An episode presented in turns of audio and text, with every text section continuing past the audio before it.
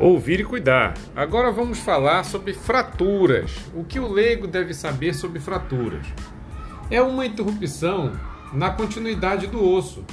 Podem ser apresentadas como fraturas abertas, com exposição óssea através da pele, ou fechadas, sem exposição óssea através da pele.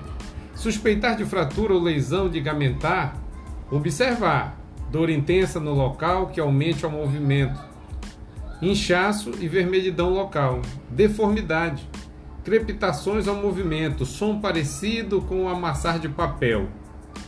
O que pode ser feito pelo leigo? Controlar sangramentos com curativo antes de proceder à imobilização do membro afetado. Imobilizar na posição encontrada, evitando piorar a lesão. Em caso de fratura aberta, cobrir o osso com pano limpo ou gaze. Usar talas, caso seja necessário. Para improvisar uma tala, pode-se usar qualquer material rígido ou semirrígido, como tábua, madeira, papelão, revista enrolada ou jornal grosso dobrado.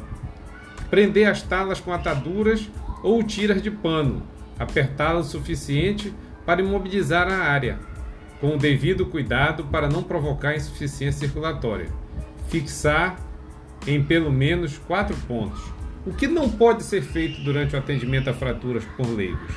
Tentar colocar o osso fraturado no seu eixo, tentar colocar o ombro no lugar. Cuidado para trauma de coluna e trauma de crânio, não movimentar o paciente.